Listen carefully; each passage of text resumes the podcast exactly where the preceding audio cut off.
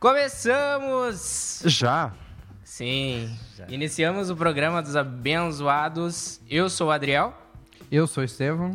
Eu sou o João Paulo e conosco. Temos aqui o Márcio Fontoura, nosso amigo aqui da igreja. Vai estar participando aí hoje com a gente. E como é que vocês estão? Tudo tranquilo? É, hoje, hoje foi tranquilo, a gente veio dos jovens rapidinho. Viemos dos deu jovens, tempo, jovens. deu tempo de fazer tudo. Deu pra comer ainda? Deu, deu pra comer. e tu, Márcio, como é que tu tá aí? Tudo certo. Boa noite a todos da mesa. Boa noite aos, aos internautas que nos assistem. É uma alegria estar aqui. Fico honrado com o convite deste nobre programa. É gente que tem todo o prazer de você estar aqui. De vossa, vo- vossa, Vossa Senhoria. Sinta-se à vontade. Sempre que quiser Então tá cortar, cortar a gente pode cortar. Sim. Hoje é em direto, portanto, qualquer falha fica gravada. Vai ficar é uma pressão maior. É uma pressão maior. Sim, sim. O que, que tu disser pode ser usado contra ti no futuro. Com isso. certeza, com certeza. E vamos para os destaques da semana. Estevão, lê o primeiro destaque aí pra gente. Aqui, ó. Isso, ó. Primeiro destaque. Fred Flintstone é parado por excesso de velocidade nos Estados Unidos. Policiais, vou ler a, a descrição aqui. Policiais do estado americano da Flórida pararam por excesso de velocidade um motorista fantasiado que dirigia um carro Hum. ah, parecido com, com um dos personagens de desenho animado, Fred Flintstone. O caso ocorreu no condado de Pasco. Don Fred Sch- Schwartz, é isso aí mesmo? É. Foi parado na localidade de Wesley Chapel. Segundo os policiais, ele cooperou com as autoridades e foi convocado para ah, se apresentar no distrito. Que barbaridade, cara. Lá, O cara, ele tem. Ele tava com aquele carro Smart. Smart. Smartzinho pequenininho. E aí ele botou, tipo, fez um. Um enjambração, assim, um cos pobre, sabe? com as pobres. E ele vestido de, de Fred Bah. Flintstone. E aí os policiais tiraram foto com ele, coisa e tal. Não, cê- né, o pessoal pensa, Fred Flintstone, né? O cara, o cara deve, ser, deve ter perna, né? Vai correndo, não. É smartzinho. Pra quem tá, tá assistindo aí, tá, tá olhando a foto, coloquei aí. É, pessoal que tá online, é, que quiser mandar perguntas pro Márcio, ah, depois a gente vai ter o momento da entrevista. E aí, se você tiver alguma pergunta pra fazer pra ele, pode colocar aí nos comentários pra gente fazer pra ele. E também é, compartilhe, por favor, no, no seu. ah, como post aí, o, o- a live do- dos abençoados. Esteja compartilhando para que várias pessoas possam estar olhando também, se divertindo junto com a gente aí. A Cidália manda aqui uma mensagem pra gente. Boa noite, irmãos. Vamos lá aprender um pouco mais na caminhada com Cristo Jesus. É isso aí, isso aí. Cidália. Amém. E vamos Tem que ficar até ao fim, não é? Tem que ficar até Ah, ao fim é. para aproveitar Pois tudo. é. Ô, João Paulo, lê a próxima. Leio sim. Então, urso. Um urso faz uma visita inesperada a agentes da polícia. A polícia da Califórnia foi surpreendida com uma visita insólita às suas instalações. Um urso abriu a porta e entrou no edifício com relativa facilidade. Ah, o incidente que aconteceu na semana passada foi registado em vídeo através de uma câmara de vigilância. As imagens foram partilhadas pela Divisão de Trânsito de Donner Pass no Facebook. Tivemos uma visita inesperada às instalações na noite passada, disseram eles. O vídeo mostra o urso de pé, apoiado sobre duas patas, a abrir a porta das instalações da polícia, como uma pessoa normal, não é? Entrou aqui, perto do lago Tahoe. O animal passa por algumas máquinas de venda automática, fica por momentos fora do enquadramento da câmara e depois volta a surgir em plano, saindo do edifício. Uma visita bastante normal, não é? Parte de um animal. E tem, tem muitos relatos, né, de que os ursos conseguem, por exemplo, abrir porta de carro, abrir porta de coisa pra pegar comida, né? Uhum. E eles andar em duas patas. Bom, imagina Ah, eu tenho que ver esse vídeo, eu não vi esse vídeo ainda. ah, É, tem um vídeo Tem um vídeo. Mas eu coloquei a foto ali, ele tá exatamente como uma pessoa. É? Assim, com, a, com a mão na porta, assim, de pezinho, assim. Será que ao final a visita ganhou um abraço de urso? no final da visita. É o. Como é que é o nome daquele urso mesmo? Do, Do- O Zé Comé, né? Zé Comé. Zé Comé. Faltou o Tava catatal. procurando, procurando mel. É. Ah, É, mas que perigo. O cara aparece, cara, o urso dá uma patada no cara, já era. Já, sim. sim, com certeza. Ah, e eu li também na, no final da, da, da matéria que acho que os do- dois dias depois ele apareceu no estacionamento de novo da, da Ah, é? delegacia. Tinha comida lá, né? Tinha saudade. Foi lá, passou lá. Deixar o pós-amigos. voltar. Dizer tchau pros amigos. Agora, nos Estados Unidos e no Canadá é comum alguns homens, assim, que vivem nas montanhas, terem contatos com ursos e alguns até domesticados, né? Ah, É. Já, eu vi no, na- nas, nas- nos programas de TV do Animal Planet, Discovery, homens que lidam com lobos, com ursos, eles tratam assim como se fosse um gatinho que a gente cria em casa, um, um animalzinho, um pet, né? Nossa. Eu digo, olha, E é uma relação pacífica entre ambos. é, Muito é uma pacífica. relação pacífica. Não, eu só vi aquele. é, eu não lembro. É um negócio do Alasca, família do Alasca, alguma coisa assim. A última, Alaska, a última fronteira? The Last Front- Frontier? Não sei. É de uma família que foi morar no Alasca. Hum. E aí eles. É, tem um monte de problema com urso, né? Direto, assim. Eles moram, tipo, no meio da floresta, afastado de todo mundo mesmo. E aí, direto, assim, entra urso lá, destrói as coisas deles, eles têm que espantar os ursos, pegar a arma e espantar os É. ursos. Eu, vi- eu vi esses dias um vídeo, o cara tava com o cachorro dele, não sei o que ele tava fazendo, mas tinha uma ursa com um filhote ali. E ele queria espantar ela. Então ele fez assim: ah, ele tava com uma arma. A ursa veio correndo pra cima dele, só deu tempo dele correr pra trás e dar um tiro nela. No que ele dá um tiro nela, ele não acerta na, na cara nem nada. Então ela leva o tiro, ela fica ferida e ela sai correndo. Mas o susto que ele levou dela ter chegado perto dele, assim, chegou, ele se, ca- caiu pra trás, sabe? Tentou correr e, e tropeçou, achou que ela ia acabar com ele, né? Igual o filme do Leonardo DiCaprio, The Revenant, né? Que a ursa ataca o cara, pá. Ah, esse filme é bom. Aquela cena é Esse filme é bom. Né, O forte. regresso. o regresso. É. isso aí. Eu prefiro legendado, gente. Uh, pessoal que tá online aí, é, eu criei uma enquete, se você puder responder aí. A enquete, a enquete tem uma pergunta que eu coloquei assim: Você curte o programa? E a resposta é sim ou não. Então. pode. Na verdade, só tem uma opção, não é? A segunda é só por educação que a gente pode. Exato. Mas o sim é, É, se- Se obrigatório. não quiser, não bota O nada. o não- o não, não é, não é clicável. Tu vai lá e não. Não dá. Eu coloquei aí, daí você pode estar tá colocando que sim ou que não, né? E se não, bota ali nos comentários por que, que você não gosta. Isso. Ó, já tem um- Justifica. alguém que já que votou no sim. Já tá assim, Ah. 100%. 100%. Já é um voto. Não importa saber quantos, mas o sim está a 100%, não é? É. Tem uma pessoa que tá me chamar aqui no na Messenger, no privado, fazer algumas perguntas e eu, eu quero orientá-los a fazer pergunta na, na página, é Isso, isso? pode É. ser na descrição Pro- ali, é. no- nos Para comentários. que tu possas responder aí, né? Isso, eu isso, não tenho isso. acesso agora no momento. Tá bem. Isso. É, pessoal aí, ah, mande nos comentários, tá? Que daí a gente já lê aqui agora é, e já separa aqui pra, pra fazer pro, pro Márcio. Beleza? Vou passar pra próxima. Polícia descobre 350 mil euros na máquina de lavar de suspeito de lavagem de dinheiro. A polícia estava numa operação contra a ocupação ilegal de casas, imigração ilegal e procurava cidadãos sem documentos a residir clandestinamente na cidade de Amsterdão, na Holanda.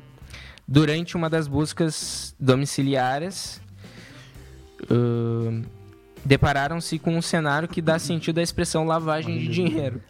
As autoridades municipais informaram a polícia de que a casa estava desabitada durante as buscas no interior da habitação. Os agentes encontraram 350 mil euros no tambor de uma máquina de lavar roupa.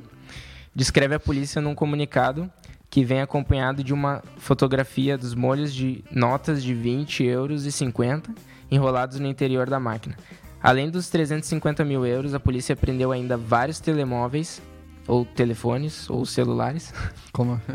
Dependendo. dependendo da pessoa. uma máquina de contagem de dinheiro e uma arma de fogo. O suspeito é um indivíduo de 24 anos que não foi identificado. Já foi presente a tribunal e responde agora por, entre outros crimes, ocupação ilegal de habitação, posse ilegal de armas e, é, e, é claro, a lavagem de dinheiro. Literalmente. não é? Literalmente, o cara tava lavando dinheiro. O que o cara, o, e o cara tava escondendo? Eu não sei, né? Eu- acredito que sim. Porque É um esperar que o cara sítio. tá querendo lavar, lavar o Talvez um dinheiro. sítio Ele- que ninguém procurasse, não é? Se alguém Ah, mas entrasse é em uma casa. coisa aberta, né? Por exemplo, não é, por exemplo, como os caras põem no reboco da parede, né? Ah, sim. Sim. Quer dizer que É. tu tem que estragar pra mexer. A máquina é só tu abrir e vai estar lá, né? Por que, que o cara botou Mas se lá? calhar ninguém pensaria, pensaria nesse sítio, não é? Sim, é muito óbvio. Tipo, se a pessoa passar lá à beira e olhar e vir, tudo bem, mas não é um sítio que tu procurarias por O dinheiro. policial descobriu, tava passando lá assim, ó. Esse cara, eu acho que ele lá lavando dinheiro. Vou lá na Vamos ver se ele lavar. lavava É. as roupas dele. É surreal. que barbaridade. E. Lê a próxima aí, João Paulo. Leio. Uh, bebê escorrega das Como é mãos. que é? Bebê. Bebê? Bebê. Bebê. Baby. Não A é- baby slips on. Bebê escorrega das mãos do padre e cai na pia batismal. Um padre que procedia ao ritual de batismo numa igreja dos Estados Unidos deixou cair uma criança de cabeça para baixo na pia batismal. Os pais e os padrinhos presentes não ganharam para o susto quando viram o bebê cair na pia cheia de água. Ah, a rápida reação da mãe na criança evitou que a criança ficasse muito tempo com a cabeça dentro da água e, pelos vistos, o bebê parece ter ficado bem. Ah, o vídeo já se tornou viral, de acordo com o Metro UK, e já registra mais de 500 mil visualizações. No início do vídeo, pode-se ver uma senhora, ao que tudo indica ser a madrinha do bebê, que o retira de uma manta onde estava embrulhado. O padre coloca a criança na pia do batismo e começa aos poucos a deitar-lhe água enquanto faz uma oração. No entanto, e não se sabe se foi um descuido do padre ou um impulso do bebê, a criança acaba por escorregar das mãos e tomba de cabeça para baixo na água. Gente. Queria ser batizada a todo curso. É, cê- Vocês não viram esse vídeo? Nunca Não vi vi. não vi. padre. Ah, Não, mas é que eles não sabem se foi um. A criança meio que se empurrou ou se ele segurou ele mal. Eu vi o vídeo e ele pega nas costas, assim, do- da criança, de- deita ela, assim, na, na banheira, né? E começa a jogar água e, e fazer uma oração, tá ali orando, Ah, né? sim. E aí a criança, não sei se desequilibra, o que que foi, ela cai pra frente, assim, de cara na água, assim, fica com a cara na água. Aí a madrinha ali pega ela rápido, assim, já tira ela, né? O bebê começa a chorar, chora, chora, Ah, chora. então tá explicado. Ele, o padre iria batizar o bebê por aspersão Isso. e ele disse: Não, eu sou batista, eu vou mergulhar. Eu sou batista. É imersão. É, imersão. Mas, Isso é piada para crente, esta é piada para mas, mas crente. normalmente qual é a profundidade do que eles usam pra batizar o bebê ali?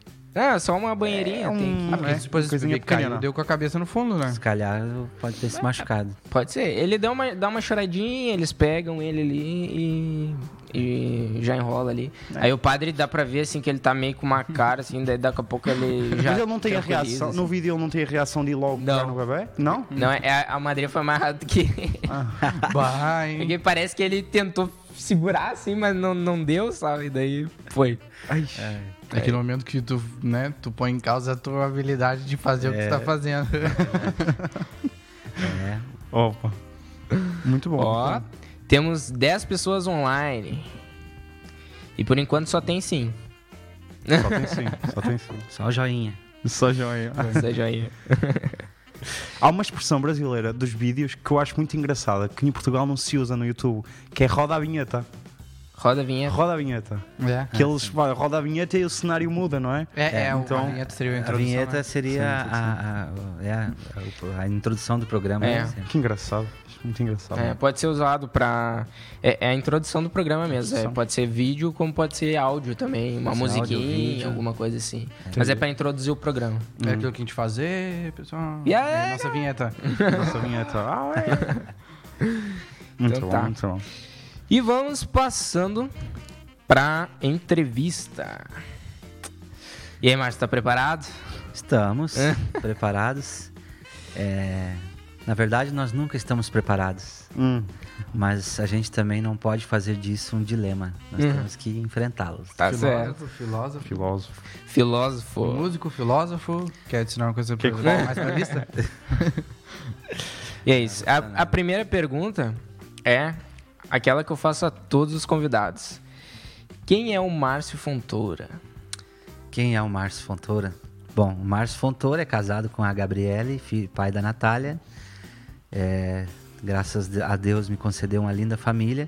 E hoje nós estamos a trabalhar ministerialmente em Portugal, em Braga, e pastoreando uma congregação na cidade de Famalicão, que fica a 20 quilômetros de Braga.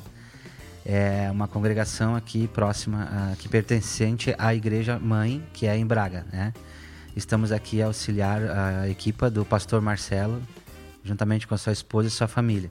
E eu também mantenho meus negócios no Brasil, é, transporte, logística, mantenho meus negócios lá, é, normalmente, funcionar normalmente, como, como se estivesse lá hum. fisicamente no Sim. país.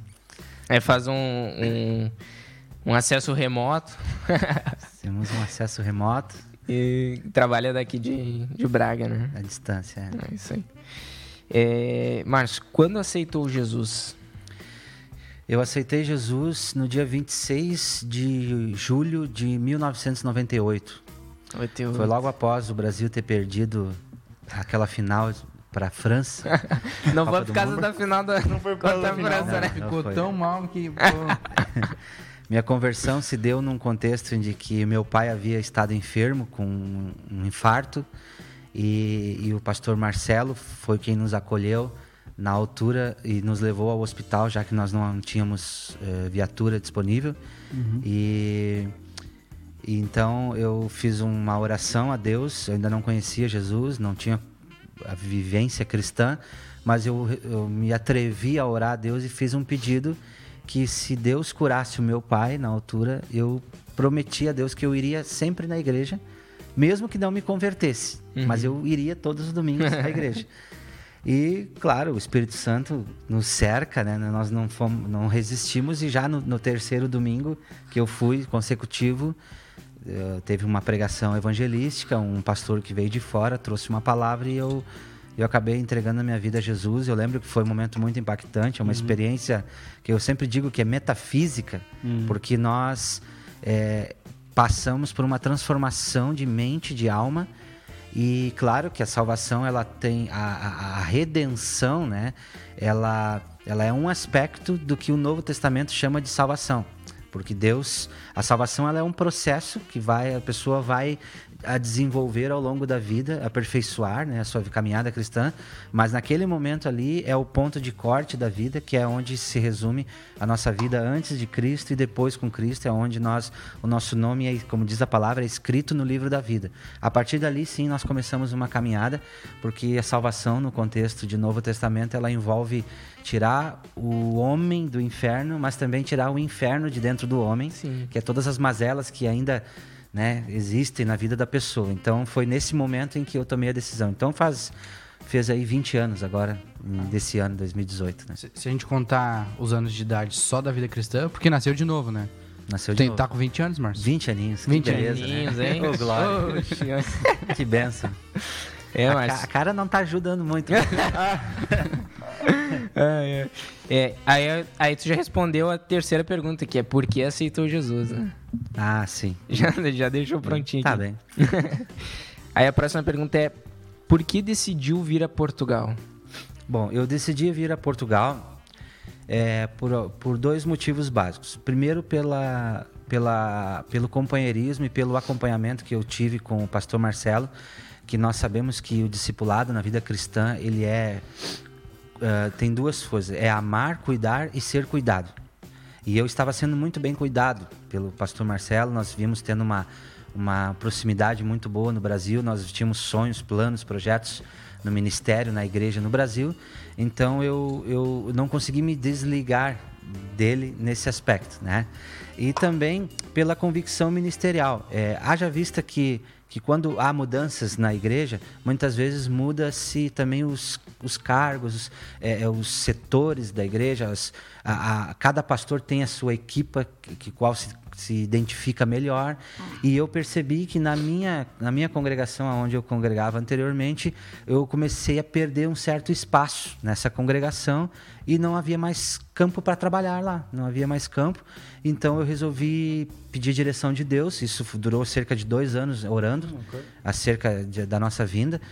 Houve um planeamento estratégico, a questão financeira, a questão do trabalho, quem iria ficar no meu lugar no Brasil, todas essas coisas. Foi feita uma transição da, das tarefas que eu fazia no Brasil, na igreja, para vir a Portugal e também a questão do trabalho, da minha família, a questão profissional também, tudo foi colocado é, numa mesa, foi feito um detalhamento e aí sim foi chegar um, um consenso que sim, era possível fazer. E sentes que foi tudo no tempo certo? Que aconteceu tudo no tempo certo? É, eu creio que, que sim. Eu creio que sim, no tempo certo. E eu sempre digo para todos os amigos que me perguntam, inclusive tem uma pessoa que me chamou no, no privado aqui, como eu fiz para chegar a Portugal, enfim, a questão de documentação. Eu sempre digo assim para aquelas pessoas que nos perguntam, né, acerca de documentação e tudo, que primeiramente você precisa resolver a sua vida com Deus. Né? Você precisa saber onde Deus quer que você esteja. Porque você vem para Portugal, muitas vezes buscar uma qualidade de vida melhor, mas você não encontra felicidade. Muitos imigrantes voltam para os seus países porque eles não encontram a felicidade, porque o segredo da felicidade não está necessariamente na condição de vida que uma terra, uma nação possa lhe proporcionar, mas sim em cumprir a vontade de Deus para sua vida. Então eu sempre digo assim que o ser humano não desce à sepultura quando ele morre ou melhor, ele não morre quando ele desce para a sepultura. O ser humano morre dentro de si quando ele perde a noção da vontade de Deus para a vida dele. Aí ele tem uma morte interna. Né? Então é isso que eu digo. Busque primeiro a vontade de Deus, depois as outras coisas serão acrescentadas. É. Isso, isso aí também é, é muito difícil falar numa questão ministerial, tu dizer, né? Bah, eu tenho chamado pra Europa, né? pra Portugal, o pessoal é. fica. tenho chamado pra já Europa. Fui, já... Sim, já fui questionado é, a respeito é. disso também. Tipo, é uma coisa pra África muito... ninguém tem chamado, né? É verdade. É verdade. Mas e... uh, isso é uma coisa bem difícil, né? E a, a pessoa tem que ponderar isso. Uh, sabendo as condições dela e sabendo que uh, tem que ter a certeza do chamado, né? É, pois eu já estive na África 15 Sim. dias, fizemos uma viagem missionária, eu vi tudo o que acontece com o ser humano lá e de fato nós realmente percebi que a humanidade não deu certo, né? Mas Deus é o especialista em recomeços, né? É. Deus nos proporciona sempre a oportunidade de recomeçar. Ele mesmo recomeçou com o dilúvio, então ele permite com que a gente recomece. E nós temos feito um, uh, um trabalho de auxílio também na África com relação à adoção de crianças apenas de apadrinhamento para a escola. Uh, os, vocês lembram que nós mandamos uh, mensalmente ajuda para um casal de missionários chamado Américo e Silvia, que é um Sim. casal que, que nós ajudamos lá, que eles estão com uma grande estrutura na África. E se eu estiver demorando muito, Adriel, tu me Não, corta, pode, tá? pode seguir. E essa ajuda é, tem ajudado muitas crianças, porque com apenas 10 euros ou 5 euros por mês, você consegue manter uma criança na escola. Ah. Lá ela recebe o um material, recebe uma alimentação diária, uma, uma refeição por dia e recebe material de higiene para lavar os dentes. Com esses 10 euros por mês? Com esses 10 euros por mês. Você consegue. Nem chega a 10 euros. É, se calhar. É, menos, né? é, porque eu lembro que na altura o cálculo que nós fizemos era em reais, era 20 reais, ou seja, hoje euros. seria 5, 7 euros, vamos, vamos colocar é. assim. Então realmente é um trabalho tremendo. E, e, eu tive a oportunidade de ter essa experiência, né? De de ver o outro lado do mundo. Né? Nós vemos, vemos o lado bom da Europa, né? da, da civilização, Sim. e vemos o lado yeah. obscuro, o lado difícil, né? Da, da, onde as pessoas que se alimentam uma vez por dia se alimentam bem. Muitas vezes elas ficam o dia inteiro sem comer nada. Uhum. Né? E isso tem que impactar a nossa vida, nosso coração. E é para isso que nós estamos aí, a servir a Deus. Né? E uh, foi só uma pergunta fazer antes do. Uh, esse processo que tu falou, antes, bem antes, né? Uh, esse processo que tu falou de, por exemplo, de uh, começar a não sentir a vontade, ou, por exemplo, querer estar com, com o pastor Marcelo, isso, como tu sente que é de Deus um chamado, né? Uh, tu acha que são situações que Deus acaba colocando pra gente, para ensinar a gente, por exemplo, para nos mostrar os, o caminho, que às vezes situações complicadas que a gente está passando pode ser por, um, por algum motivo que Deus queira mostrar pra gente um caminho? Tu acha que isso, tipo, digamos, foi útil para Deus te mostrar para onde que tu tinha que vir? É, geralmente eu, eu penso que Deus nos ensina de duas formas. Né? Primeiro é com o sofrimento, a gente aprende com o nosso sofrimento.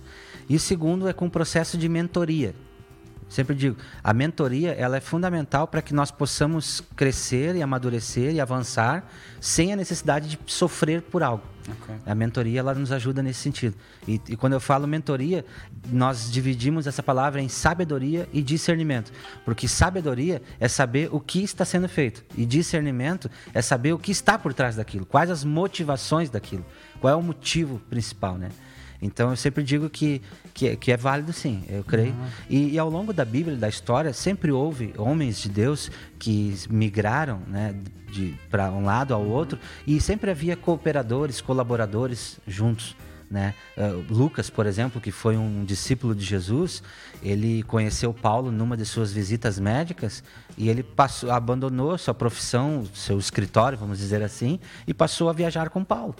Se calhar Paulo contratou ele para cuidar das suas chagas, porque Paulo tinha um espinho, espinho na carne e Paulo constantemente era espancado por causa do evangelho. Então Lucas era médico e poderia ajudar ele. Mas o facto é que Lucas se ficou tão empolgado com a mensagem e com aquilo que Paulo acreditava e que aquilo que entrou no coração dele, que ele abandonou aquilo que ele seguia.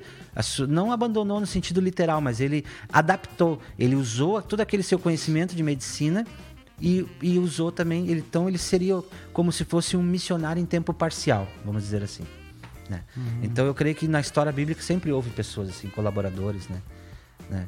E aproveitando sobre o- a questão da África ali, eu quero dizer que o missionário Américo e a esposa Silvia e o seu filho Júnior vão estar conosco numa grande campanha evangelística em janeiro, na segunda semana, no final de semana de janeiro aqui conosco. As passagens já estão compradas Ah, por eles. Eles vão recebê-los aqui. Será um momento impactante. Eles trarão vídeos, fotos, uma poderosa mensagem no testemunho do que Deus tem feito na África, do que Deus tem feito através do trabalho deles lá. E realmente será tremendo. Já vamos colocar na agenda aí no segundo final de semana de janeiro. Segundo final de semana de janeiro. E eles vão ficar até quando? É um final de semana. Um final de Eles semana. Virão na sexta e provavelmente na segunda estarão. Ai, que pena. Senão eu ia chamar eles pra, pra participar dos abençoados. Podemos aí. fazer um programa especial. É? Sim. Se calhar também o, o, o missionário, o Júnior, que é o filho do, do missionário Américo, Uhum. ele também tem sido um pregador da palavra, pode trazer Ah. uma mensagem para o grupo de jovens, reunir os jovens da igreja, fazer um grande evento, se calhar. Ah, legal. Seria ótimo. Tem bastante opção, hein? Ah, tem bastante pessoas entrando aí. Estamos com 13 pessoas online. Ó, Oh, Dei, coloquem foi suas recorde, perguntas. estão batendo recorde? É. Não, acho que o recorde é 15, não é? Ah, recordinho. Bah, mais duas pra Espera que bater eu vou ligar para recorde. minha mãe aqui. Ah, Pai, pessoal que quiser, pode colocar aí a, a sua pergunta que queira fazer pro Márcio. Nos A- No final aqui da- das nossas perguntas, vou estar colocando aí. O Andy já colocou uma pergunta, eu vou deixar mais pro final já. grande. Ah, É uma benção. então, a próxima pergunta é: qual foi o maior desafio que passou aqui? Cá em Portugal? Aqui em Portugal. é. Primeiro foi o, o, o frio da primeira noite dormir no chão. É, foi um grande desafio.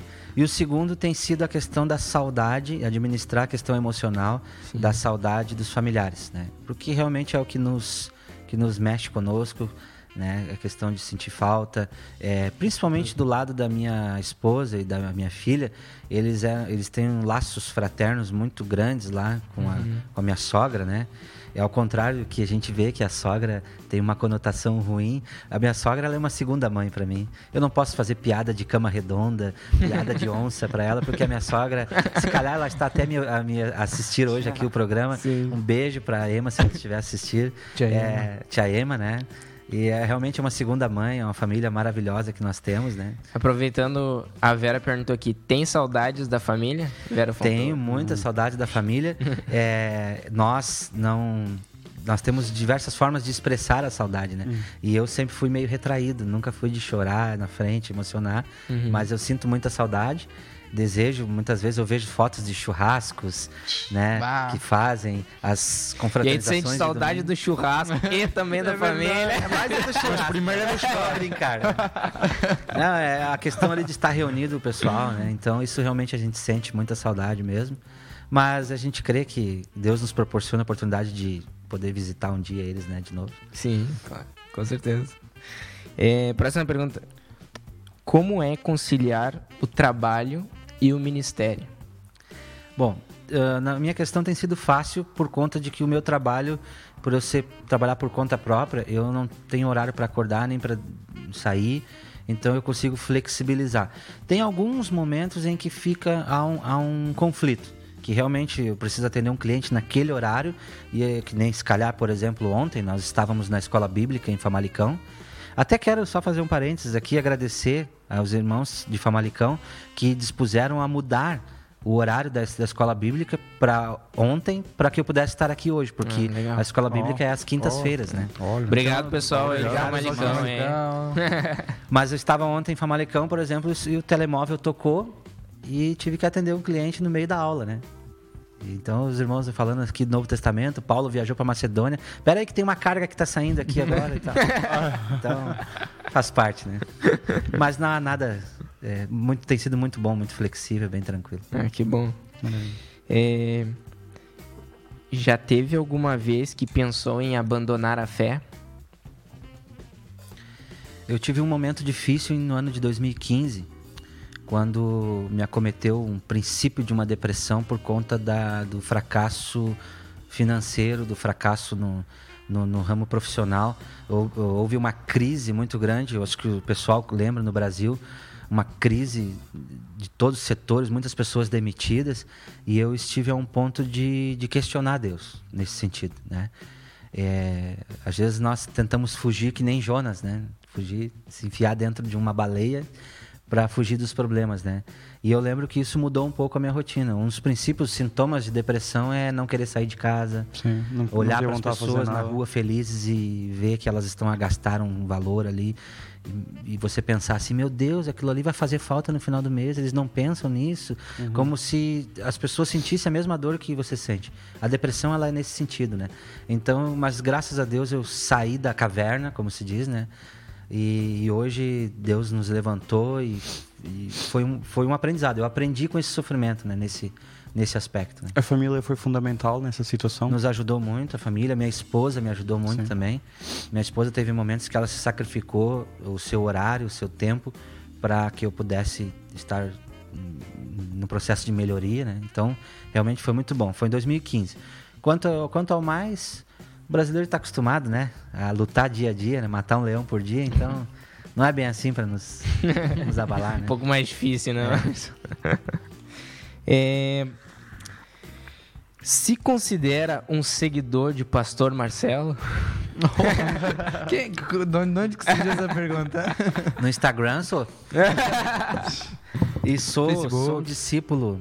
é, nós somos discípulos de, de Cristo, em primeiro lugar, Sim. mas somos discípulos também do pastor Marcelo, porque é, nós vemos Jesus nas pessoas, né? Também. Então eu vejo que ele tem sido uma bênção na nossa vida, um- é um homem de Deus, é, um- é uma família de Deus, né? Vou Sim. rasgar um pouco a seda aqui que o Estevão Só o filho dele, só o filho dele é que tem algumas ali. mas, Tem alguns probleminhas, né? Assim, umas, umas pancadas, umas coisas fora. assim. mas nada, coração não deu certo. É. Na- Nada que Jesus não resolve. E, e eu louvo a Deus pro pastor Marcelo porque ele tem uma característica muito, muito peculiar. Ele consegue atrair seguidores para Cristo e não para ele.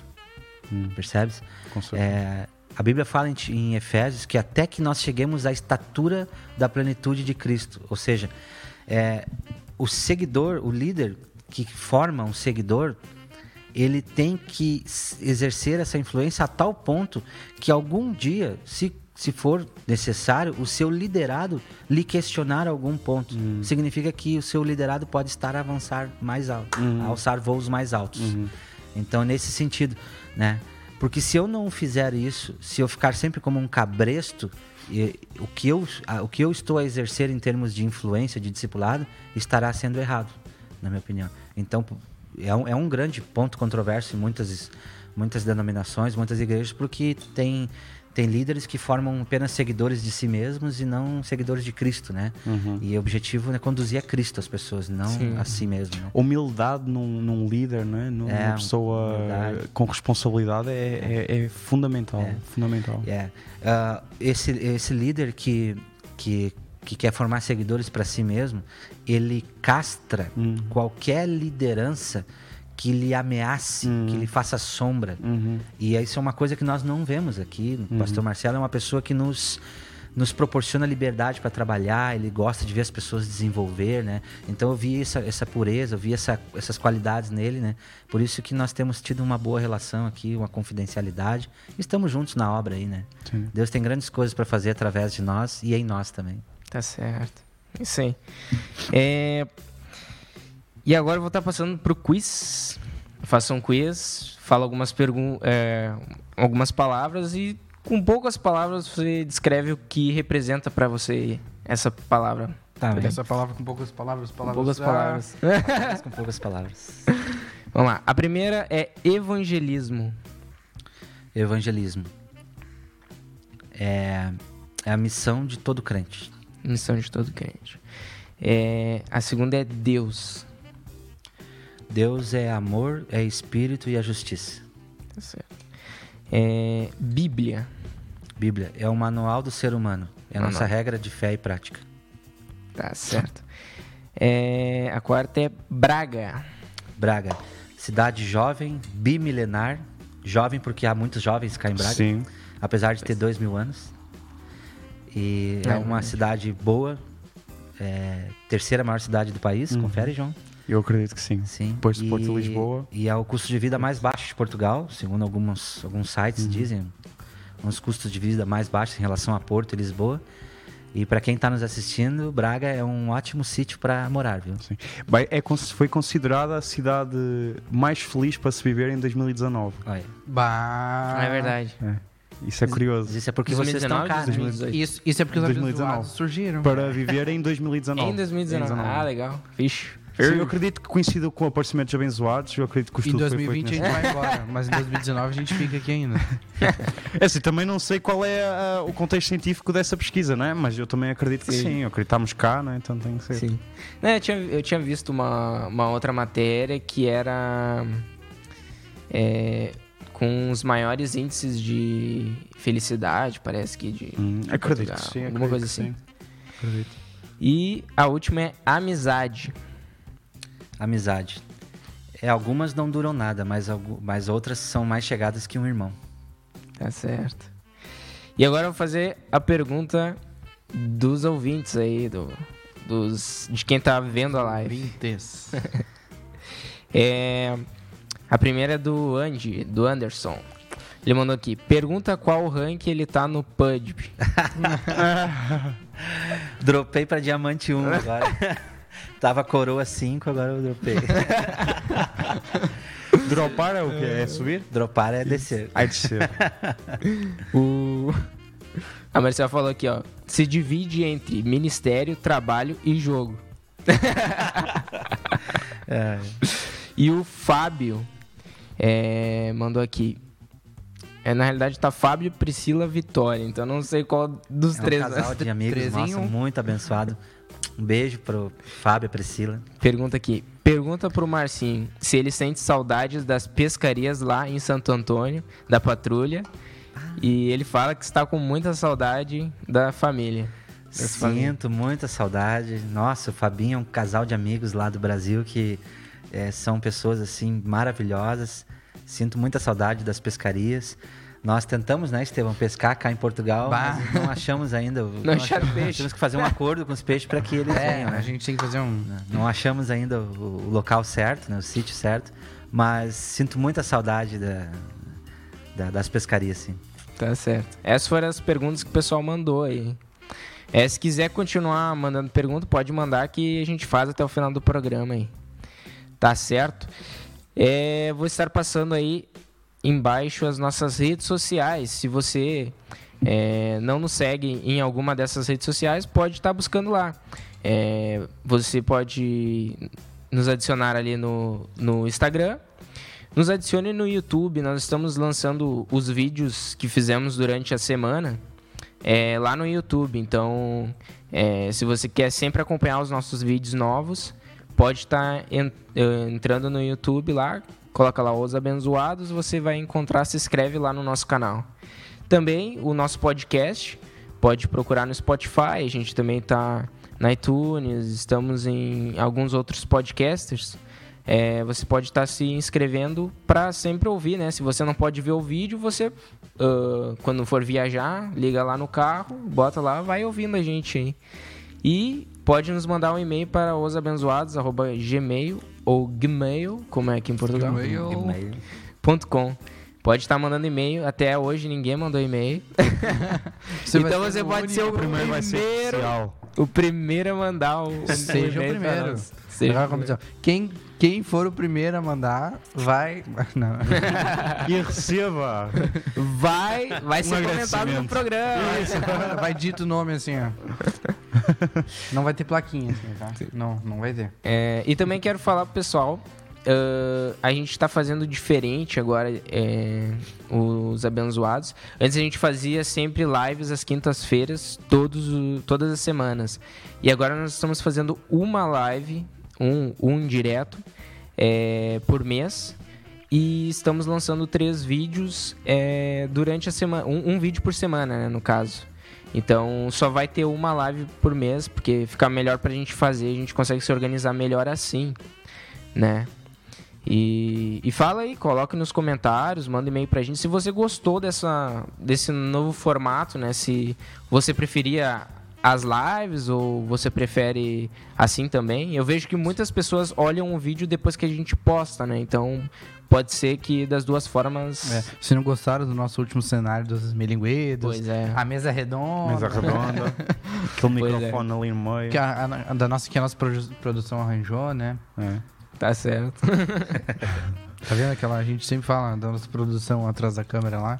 É. Aqueles 50 cara lá, ó. Um abraço para Todos eles. Todos Abraço. eles. Abraço. Abraço pro, Abraço. abraço pro, pro Pro. Ivo. Não era possível sem eles. O porteiro é muito, muito gentil. um cara muito simpático, aquele cara lá. E agora nós vamos passar pro debate. Ou seria conjunto de ideias, porque a gente quase nunca. Nunca chega a uma sempre- conclusão. Ou a gente não chega à conclusão ou tem a mesma ideia, né? Mas hoje o debate é sobre música na igreja.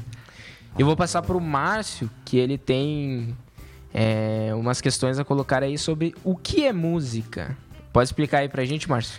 Muito bem. Música é um ponto muito controverso, polêmico na igreja. Não deveria ser, mas é por conta dos seus equívocos, seus excessos em que as pessoas interpretam, exercem muitas vezes de, de uma maneira que pensa ser o certo, mas às vezes não é, né? Mas eu acho que primeiro de tudo, primeiramente nós temos que fazer um conceito do que é música música, né? Se nós vermos é, biblicamente, música surgiu, existe antes da fundação do mundo. Porque a Bíblia diz que os anjos cantavam santo, santo, santo. Havia coro no céu. Então, antes que houvesse luz, já havia música. Isso é interessante, nós pensarmos desse ponto. Então, partindo desse princípio, eu penso que Deus é o criador da música. Deus é o criador de todas as coisas. De- o diabo não cria nada, ele só copia ou ele se apropria, né? Isso é um ponto que precisa ser observado. E eu digo que Deus é o detentor disso porque não vai nos dar luz para um próximo conceito que eu digo, que é a questão de, da divisão entre músicas cristãs e músicas do mundo.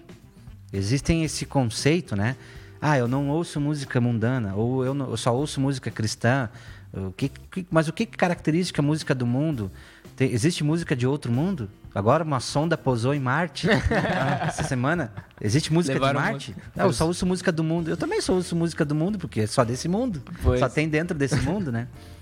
Mas é, o que, que é o conceito? A verdade, meus irmãos, que eu- aí entra uma questão pessoal e o Adriel já colocaste bem eh, essa questão de cada um tem a sua opinião e pode se expressar. Sim. Não necessariamente é, é o que deve ser, né? Mas eu quero dizer que o meu conceito de música, eu não faço essa divisão entre música eu- do mundo e música cristã. Eu faço divisão entre música secular e músicas cristãs, mas sem a demonização das mesmas, das seculares, no caso. Por que, que eu vou dizer isso? Porque eu já vi sair da boca de pessoas que não têm Jesus músicas boas, e eu já vi sair da boca de pessoas que têm Jesus músicas ruins. Vou dar um exemplo disso. Tem um cantor brasileiro, já morto, falecido, chamado Renato Russo, que ele compôs uma música, chama, dizia assim: É preciso amar as pessoas como se não houvesse amanhã. Vocês lembram dessa música? Sim, sim. Ou então teve uma outra música que ele citou um trecho da Bíblia, que é 1 Coríntios 13, fala sobre o amor. Ainda que falasse a língua dos homens, né? Sim. Então ele citou a Bíblia. E por outro lado, eu vejo cantores gospel, né, entre aspas, dizendo, fazendo apologia à divisão na igreja. Quem te viu passar na prova e não te ajudou, quando te vê exaltado, tu vai olhar para ele e vai dizer, está aqui, ó. Então, Sim. irmãos, é, eu- eu- então assim, o que eu penso é o seguinte: música, ela tem que ser cristocêntrica e teocêntrica. E tem que ter sabor de mel. Já é, tua vitória tem sabor de mel. Eu vi, eu vi uma que era, era música de evangelização. E tu pensa, né? A, a música era assim, ah, porque tu tem uma amiga, mas ela fala mal de ti pelas costas. Aí o refrão era, ah, o refrão da música. Hoje essa cobra vai se converter. Que barbaridade. É. Não, nós, nós. No último vídeo, né? Nós, foi no último ou no penúltimo vídeo. Nós, no debate, falamos sobre música secular e música gospel. A gente fez um- meio que uma distinção e o que, que a gente Aham. achava disso. Certo. E exatamente essa música, Tem Sabor de Mel, eu dei como exemplo de uma música que é gospel Sim. e que não é boa, né? Pra se ouvir, né? Só fala de, de coisas que. É, é como não ser um cristão, né? Essa música. Eu até dei um exemplo que é. Aqui, essa música e a Beijinho no Ombro é a mesma coisa. é a mesma música, dá Sim, pra você é a dizer, mesma, né? a mesma pro- proposta, né? Sim. A mesma apologia. Né? É, eu concordo dessa forma. Então, eu penso assim que música, ela, ela, ela- por ela ser divina na sua natureza, é, não existe música do diabo. Existem músicas feitas para Satanás. Sim. São músicas consagradas. Né? Teve um cantor brasileiro chamado Raul Seixas, que foi existe um registro histórico que fez pacto com Satanás, por exemplo, e que ele fez músicas que realmente a letra era subliminar. Por exemplo, ele dizia numa música que eu nasci há 10 mil anos atrás e não tem É. nada nesse mundo que eu não saiba demais. Eu vi, vi, eu vi os Eu vi Moisés, eu vi né? atravessar o Mar Vermelho, eu vi Pedro ser Cristo ser crucificado, eu vi Pedro negar Jesus. Quem é que nasceu há 10 mil anos atrás? Foi Satanás. Sim. né? Então, ali é uma declaração para o próprio capiroto, né? Né? Então, esse é o ponto que eu, que eu gostaria de fechar a questão, de dizer que, na minha opinião, é que a, a música não, não se. Ninguém vai para o inferno por escutar alguma música secular, porque achou um ritmo bacana, bonito, mas deve-se sim fazer uma filtragem, uma seleção natural, uma verificada onde a origem, qual, que, se a letra está em outro idioma, ver o que diz aquele idioma, se tem alguma coisa por trás. Isso sim deve ser feito. E selecionar, reter, porque a Bíblia diz: retenha o que é bom. Mas também, por outro lado, eu não condeno aquelas pessoas, e também não, não, não, não faço nenhum tipo de julgamento, aquelas pessoas que de- decidem por conta própria não escutar nenhuma música que seja que não seja do meio cristão. Porque eu vejo que a intenção dessas pessoas ao fazer isso é também buscar a santidade, buscar o desen- a santificação, a a se edificar na presença de Deus. Então, as duas coisas estão certas, do meu Sim, ponto de vista. Nós temos que ter cu- cuidado justamente filtrar, porque dentro do meio evangélico também tem as suas, suas distorções, sim, né? sim, sim. É, eu, uma coisa que eu falei também, é, que eu acredito que, que aconteça, é também a, a parte espiritual é afetada quando tu tá ouvindo alguma música. Então, mesmo que é, tu não perceba na letra alguma coisa, ela pode te incomodar de alguma forma. Né? Eu lembro que uma vez eu fui no Ministrate, que era um evento que acontecia lá na Igreja Brasa, lá em Porto Alegre. E uma pastora foi lá e deu uma pregação e ela falou que um grupo de dança da igreja se apresentou com uma música e ela tava se sentindo muito mal, muito mal com aquela música, ela não sabe, começou a dar. E aí depois do culto ela pegou e chamou o pessoal daquela e foi verificar a letra, que era em inglês a música. Ah, sim. E ela foi verificar. E a letra, ela era totalmente. eh, tratava de trevas e eles estavam a dançar músicas que era Pois. pro diabo, entendeu? Dentro da igreja. Então ela se sentiu mal. E eu, e eu sei que a pessoa, assim, ela sente também. a- a- o espiritual dela é afetado pela música. Então eu acredito que eh, não só de ouvir ou ler a letra, a pessoa pode sentir também uma coisa diferente quando é uma música que não é pra Deus, né? É, Quando não vai fazer bem. Essa questão do impacto espiritual, ela tem um ponto também controverso. Acerca do. Porque eu já ouvi dizer que o diabo era o regente do coral. Né? Você deve ter ouvido É que- falar é é nisso. por causa- mas Isso não é. Daí eu não, tô afirmando. É meio que uma questão aí, tu me corrige. É uma versão da Bíblia, né?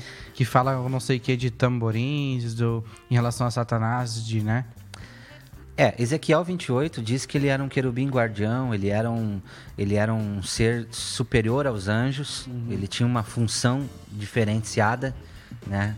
Ele era um ser que Deus havia concedido alguns, alguns outros atributos diferentes dos demais, mas em nenhum momento a Bíblia fala que ele era regente de coral.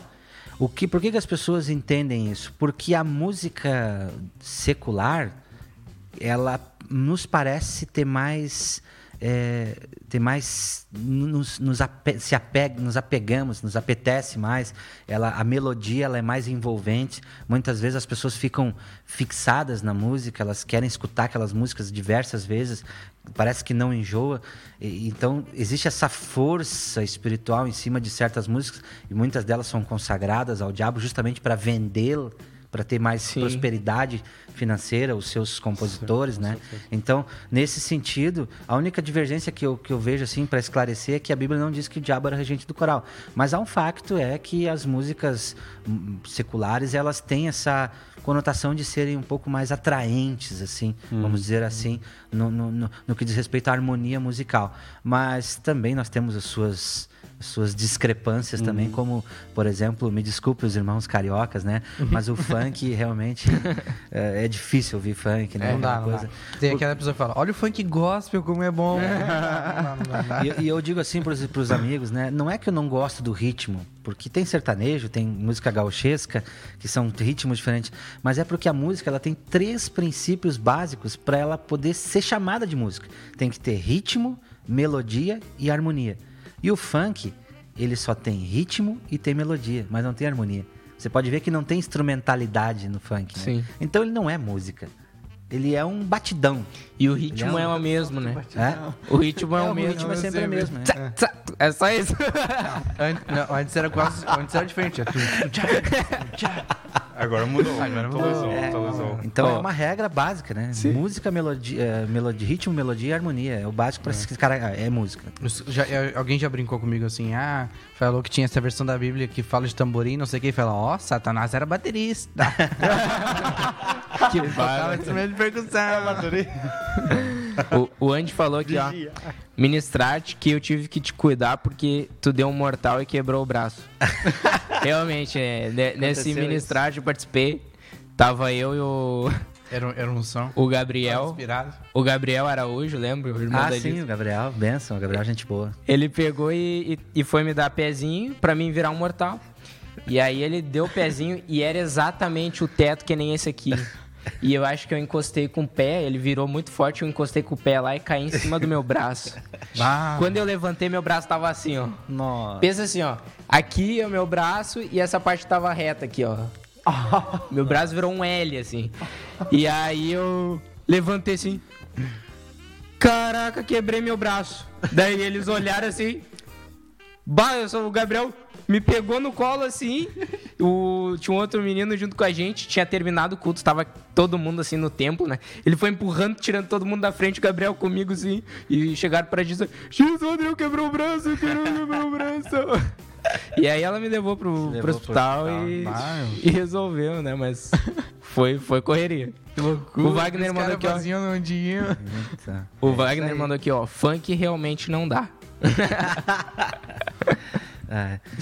É, uma pergunta que eu queria fazer pra vocês é como nós deveríamos classificar a música dentro da igreja? Música ou louvor? Tá, tá, peraí, peraí, deixa eu, deixa, eu, deixa eu pensar numa coisa, tá? Uma coisa que eu ouvi dizer, o meu pai disse uma vez, tá? Ahn, a, gente, a gente pode, ah, é só louvor de adoração, porque isso é o que os crentes têm que, têm que fazer e tal e tal, não sei o quê. Porque é, a gente vem aqui pra fazer isso, né?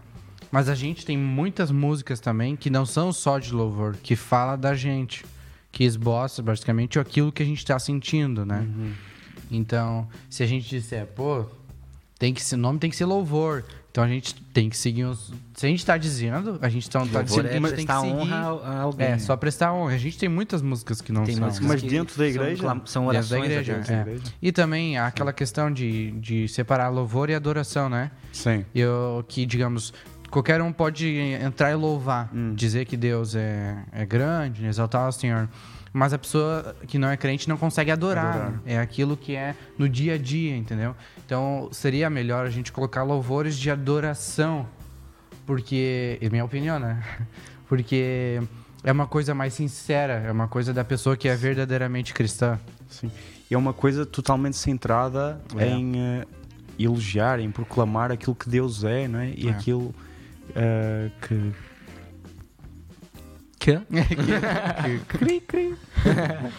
Não, mas- é, eu, eu também acredito. Eu acredito que é, nem toda a música dentro da igreja ela necessariamente precisa ser um, um louvor é, entoado a Deus, porque como uma oração, né? Muitas vezes a gente faz oração, engrandece a Deus através também, mas a gente fala muito dos nossos sentimentos, de como nós estamos, né? E eu acredito que a música dentro da igreja também é uma forma de oração. Não sei se É. vocês concordam com isso. Onde a gente pode expressar os sentimentos. Com certeza. O que eu vejo como errado é tu cantar uma coisa que tu não tá sendo sincero. Por É. exemplo. Por É aquele- exemplo, é, tem, tem coisas que a gente canta que depois a gente pensa, pô, eu falei isso, né? Eu já, eu já deixei de cantar música porque no momento eu não tava bem e. Vamos, vamos- vamos pegar uma que a gente usa. Meu alvo é Cristo. E dessa estrada eu não me desvio nunca mais. E aí aquele momento quando bate aquela dificuldade difícil, né? E a pessoa fica oscilando de não não acaba buscando. é, ela tá tá fazendo o quê? É, Entendeu? Tu tá cantando isso, tu tá dizendo isso, né? Oração, né? Oração, tu fala com Deus. Não é uma reza que tu repete e Deus só ouve. Sim, sim. Oração tu fala, é uma conversa. Ele fala, ele fala, tu- né? E, a, ora- e na minha opinião, a música pode ser considerada assim uma oração. É E tu, isso? Márcio? Concordo, concordo porque o salmista fazia orações, né? Na minha angústia clamei ao Senhor e ele ouviu minha aflição. Ele fazia músicas. Ah, o que está distorcido, que seria controvérsia nos dias de hoje, é o determinismo Hum. na música, né? Eu, eu, eu, eu viverei, eu comerei o melhor dessa terra, eu prosperarei, eu transbordarei. E aí entra a questão do antropocentrismo, que é colocar o homem no meio, né? Uhum. Então esse, esse é, o, é o erro que eu vejo hoje dentro da música na igreja, né? É a questão da qualidade da letra. Só que se nós analisarmos a questão evangélica de um ponto de vista mais panorâmico, nós vemos que isso é uma onda, é uma tendência que vai, vai durante uma década depois vira e se torna outra coisa. Por exemplo, lá no Brasil teve os tempos da, da regime militar e que a partir do ano de 1985 até o ano 2000 houve-se muitas músicas que falavam que o nosso general era Cristo, que vamos para a guerra, que nós vamos marchar, que nós vamos vencer.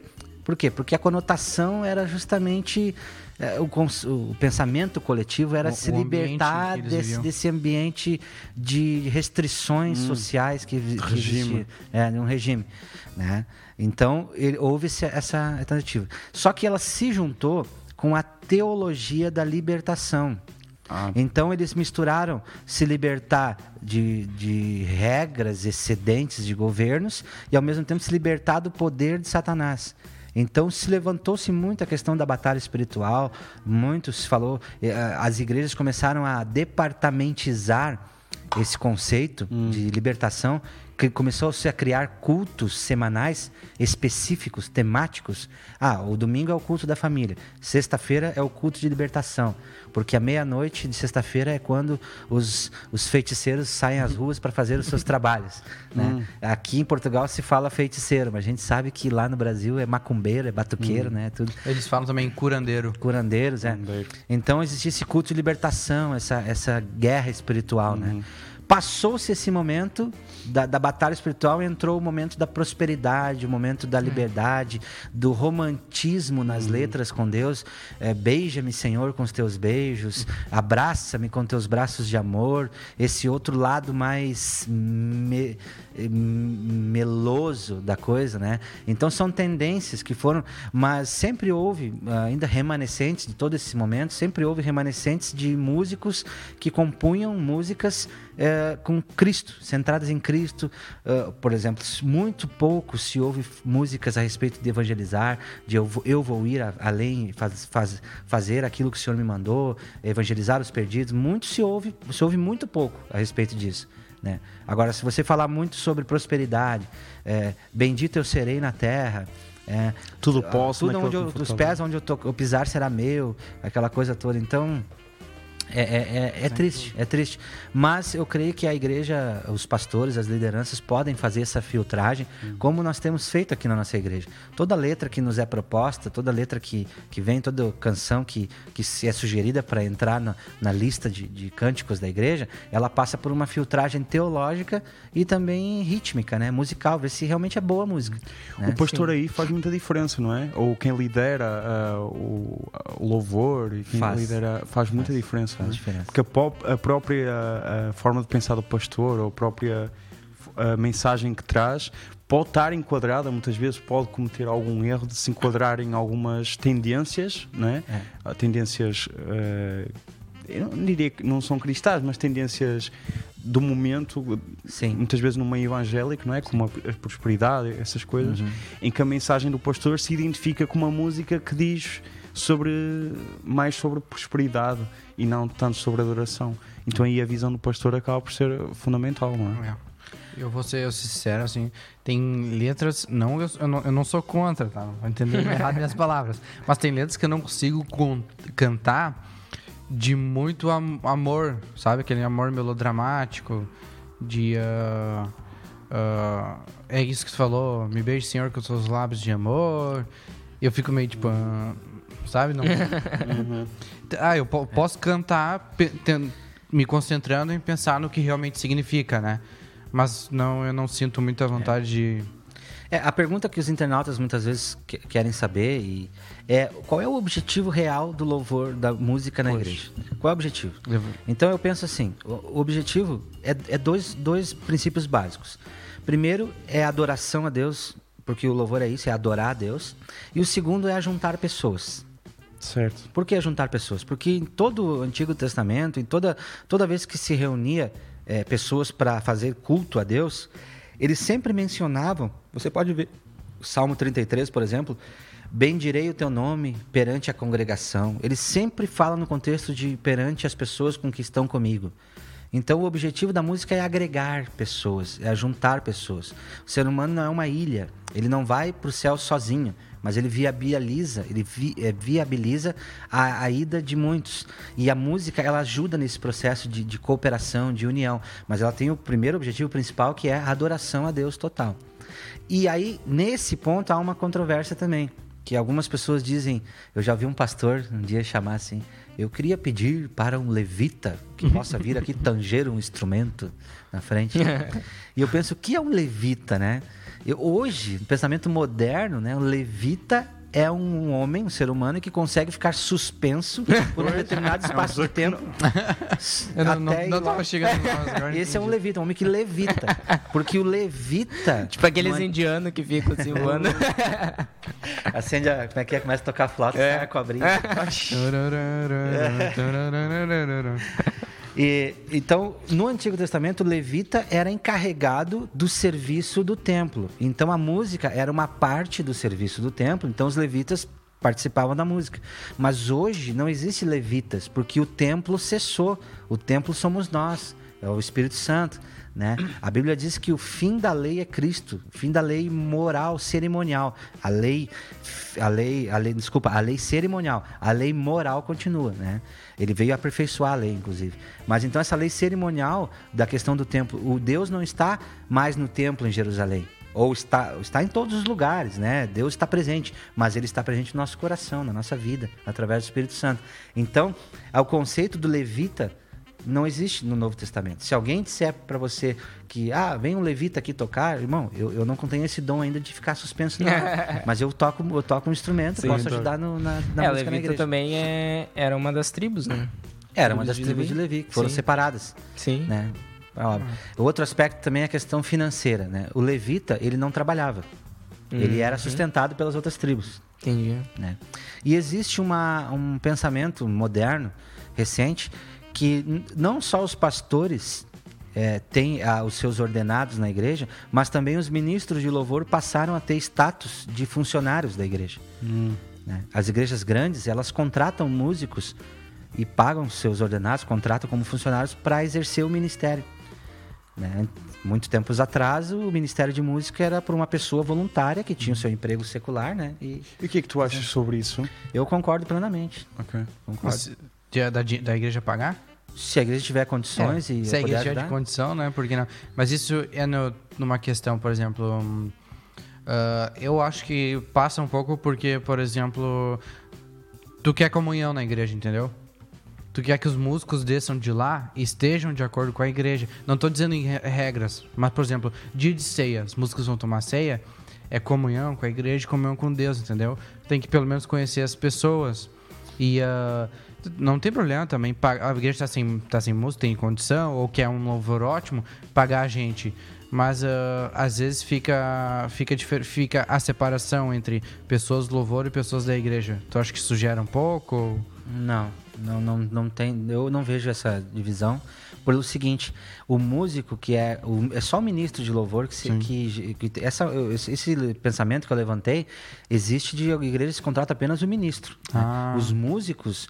Alguns recebem alguma oferta, alguma coisa, mas eles são geralmente voluntários. A sua maioria nas igrejas no Brasil são voluntários, né? Eles não são contratados, só o ministro. Porque, é, porque a igreja departamentizou as coisas, né? Existe o pastor geral, existe o músico, o ministro de louvor, existe o pastor secundário, o segundo pastor, né? Que tem igrejas que tem 5, 10 mil membros, né? Então, é, é- isso, é, isso é normal. Agora, isso vai, isso vai, depende muito, depende da realidade da igreja. Isso, É. isso vai de acordo com, com a demanda, né? Isso não, não é uma regra, não é uma coisa. O, o, o que nós não devemos cair no erro é de pensar que é, que nem aconteceu com uma igreja lá no Brasil, que o pastor não tinha músicos na igreja e ele contratava músicos para tocar e dava 50 reais por culto para Uhum. cada músico, para fazer o louvor da igreja. Então, para o músico que vai tocar, para ele não é problema. Mas o- qual é o problema nisso? O problema tá que o pastor não conseguiu levantar uma equipe, uma equipa de músicos na igreja, não, não orou, não, não, estou- não colocou de joelhos, Sim. né? Então, é, o problema tá ali, tá na, tá na sua, no seu ministério, né? Então, de resolver. Isso já aconteceu, né? É. Eu já, já fui contratado para tocar numa igreja já, né? Entendi. E E não é possível, por exemplo, eventualmente porque nós somos feitos né, de carne e osso, não é possível as pessoas querem no, no erro, muitas vezes alguns músicos, de fazerem pelo dinheiro, mesmo dentro da- do mundo cristão. Ah, isso sempre vai existir. pode existir, né, mas é João? difícil de, de nós, nós, lá de fora, olharmos e julgarmos isso. Claro. Quem julga, aí no caso, é Deus. Sim. Porque se nós. Tem, tem um outro extremo a respeito disso. A cantora deve se conhecer, a Aline Barros. Uhum. Ela grava seus CDs com músicos seculares. Ela- Os músicos não são cristãos. Os shows que ela fazem, ela é cristã, mas os músicos são mundanos. É? Ela, por exemplo, o baterista Kiko Freitas, que por anos foi do cantor Fábio Júnior, tocava com a Aline Barros. E nem por isso o louvor deixou de ser abençoado. Por quê? Porque aquele era profissional, ele era pago para aquilo. Né? Sim. É um ponto controverso. Sim, sim. Eu não estou dizendo que eu concordo com isso. Eu não faria. Mas é um ponto controverso. Tá certo. Né? É, vamos. Vou, vou fazer outras perguntas aqui, que nós já estamos nos avançando no tempo. É, a Cidália mandou aqui, é, e vai bem de encontro com o que a gente está falando aqui. Ela disse assim: Eu penso que a música implica. é, é, sobre instrumentos que pode ter ou não, é, não implica. Desculpa, é que ela, ela mandou meio diferente, mas eu, o que ela quis colocar aqui, pelo que eu entendi, é que não implica nos instrumentos e sim nas vozes. Ou seja, para louvar, a gente não precisa necessariamente de instrumentos, a gente só precisa das vozes. Precisa de pessoas, né? Exatamente. Pra Então, eu, eu também concordo com isso, que por exemplo, que nem tu deu a, a questão do, do pastor lá não ter alguém e pagar alguém. É. Ne- não necessariamente ele precisa pagar alguém pra, pra fazer, né? Que nem tu falou, precisa orar e tal, buscar, né? Alguém que vem e tal. Tem uma igreja aqui em Braga que bota playback, que se diz? Sim, sim, sim. playback, som. É. E as pessoas cantam junto. É. É. E ela também mandou uma pergunta, só que ela tinha mandado antes, eh, não deu tempo de eu fazer. É, qual a diferença que tu encontra no crente português em relação ao brasileiro? Aqui em, Portu acá em Portugal. Quem perguntou? A Cidália. Certo. Bom, é, diferenças é, é que o crente português, antes de ser crente, ele é mais difícil de ser alcançado. É, mas depois que se converte, ele é mais fiel ao brasileiro. Porque nós vemos cá na igreja, por exemplo, uma questão nos dízimos. Às vezes as pessoas deixam de frequentar a igreja, já como já aconteceu, e continuam dizimar na igreja por causa do seu compromisso. Uhum. Então eles levam mais a sério a coisa. Percebi. Já a igreja brasileira, ela é uma porta que não tem fechadura. Ela é aquelas portas de, de shopping center que abre assim, Ah, vamos dizer assim. É. É, o evangelho ele é mais é fácil de entrar, mas também é fácil de sair. Então essa é basicamente uma diferença que eu vejo. Que quando o português decide, ele é fiel, ele vai até o fim. Entendi. O Wagner colocou aqui também. é, Ponto controverso. Músicos profissionais pagos para tocar no grupo de louvor na igreja. Isso compromete ou não a adoração ao Senhor na igreja? É. E aí, vocês acham que comprometeria? É, Pelos músicos não, não terem um compromisso com Cristo na Se adoração. os músicos são cristãos, tocar dentro de uma igreja, eu creio que não compromete, porque a Bíblia diz a respeito da, da pessoa receber por fazer algo para Deus. Ela diz assim: Não amordaces o boi enquanto debulha o trigo. Uhum. Ou então tem um ditado brasileiro lá do sul: cavalo amarrado também pasta. Né? Uhum. Então, eu creio que não há problemas. Agora, entra o que o Estevão e o João falaram antes, a questão da motivação do coração. Aí sim, nós temos que. que é uma coisa que é difícil de nós avaliarmos, só cabe a Deus, né? Mas ele, ele, ele tá dizendo também que a adoração do Senhor na igreja. Então, por exemplo, ele tá falando uma coisa É, também coletiva, é. tá. Mas eu acho que depende de cada um que tá sentado também. Por exemplo, o, o que importa é se o, se o, sei lá, se o, se o baterista ele ele acredita numa coisa, isso não vai implicar na tua adoração, entendeu? Pessoal. Ou falando isso de uma forma coletiva. Não, é que ele parte do pressuposto de que a performance, a eficácia do louvor está baseada com a- na espiritualidade dos Pois. músicos. Ah, sim. né? E não na adoração de quem adora. Às vezes a música é ruim e o, o, O pessoal tá lá o firme. pessoal está lá numa adoração que parece que está no céu. uhum. Né? Agora, a questão da santidade, isso sempre deve ser buscado por todos os crentes, não só porque está na frente. Né? Não é só o pastor e o músico que deve ser santo, a igreja toda deve ser. Baseado nessa pergunta, Márcio, baseado nessa, nessa resposta, que acho muito curiosa. Por exemplo, isto é uma pergunta porque é uma dúvida que pode ser também Certo. lá em casa e controversa. Faz sentido uma igreja, por exemplo, ah, que tem condições, pagar a um músico que é melhor músico do que. Todos são cristãos, mas pagar a um músico cristão por ser melhor e para substituir outro músico que está lá de graça que não é tão bom? Não, não Ah, concordo. Ok. Não concordo porque dentro da- desse complexo da, da música na igreja, a pessoa está ali para servir. Pois. E nós não podemos impedir as pessoas de servir a Deus. Ok. Sim. Por isso que na igreja nós aceitamos qualquer pessoa que queira servir, independente da sua qualidade técnica. Claro que a gente pode dar um empurrãozinho, dizer, irmão, dá uma puxada, né? dá uma melhoradinha. Dá uma melhorada. Dá uma ensaiada antes. Mas nunca proibir porque, porque Jesus expulsou os vendilhões do templo porque aquelas vendilhões trancavam as pessoas de virem adorar a Deus e servir a Deus. Por causa de dinheiro. Eu, ainda- o, o Márcio ainda não me tirou do louvor. Eu ainda tô lá. Ah, lá, lá, você. Tô lá ajudando lá. O, o Andy botou Até aqui, agora. ó. O Andy botou aqui, ó.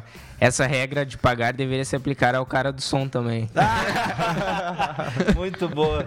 Ah, o E som. Tá aí, eu ganhei dobrado, então toco o violão e fico no som. É, trabalha domingo, né? Que bárbaro.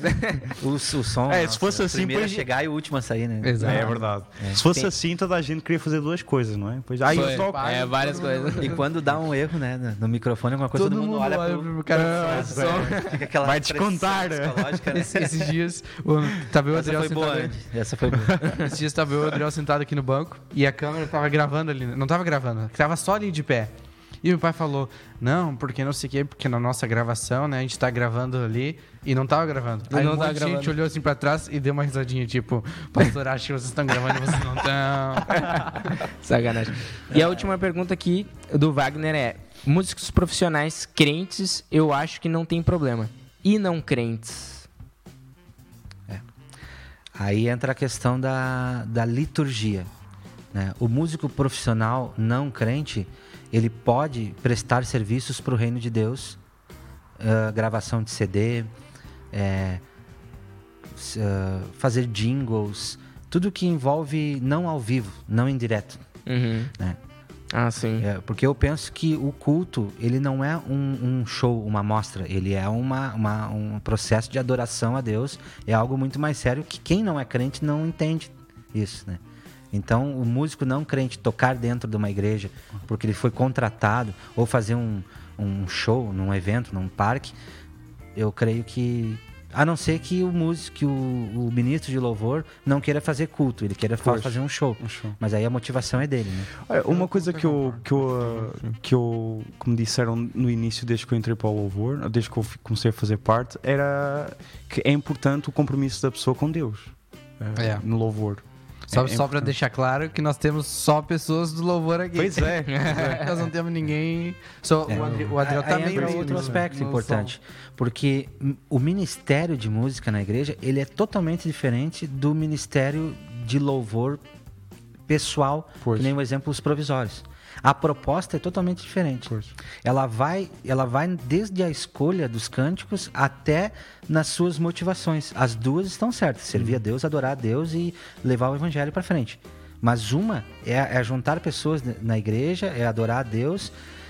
Por exemplo, as escolhas das músicas para o culto, elas são congregacionais. Uhum. E as escolhas dos, dos shows de bandas particulares, elas são bandas que têm a ver mais com a performance. Entretenimento. É, e com às vezes a, a força da letra para trazer uma mensagem evangelística, né?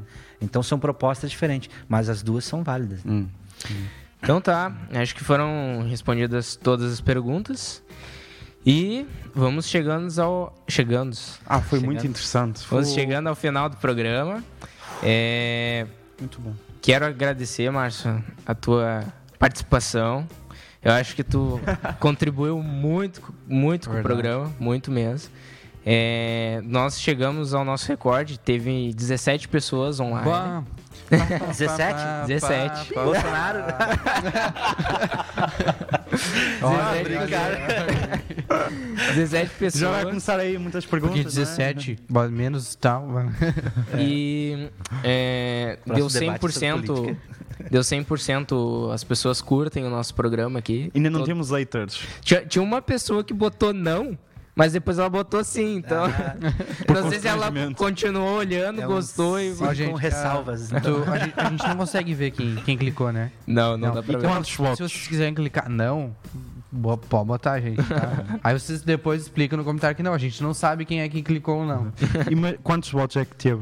Ah, não, não deu pra Não ver. dá pra Não ver, dá voto só Tal- dá de eu- 100%. talvez depois é, que eu finalizar o programa dê pra ver. Ok. Mas só deu pra ver que, que deu 100%. Pode ser duas pessoas sim. E aí é 100% também. É. Pode, pode Se ser. fosse uma sim, mas não seria 50%. É. Mas eu acredito que não. Eu acredito que não. Então tá, personas. É...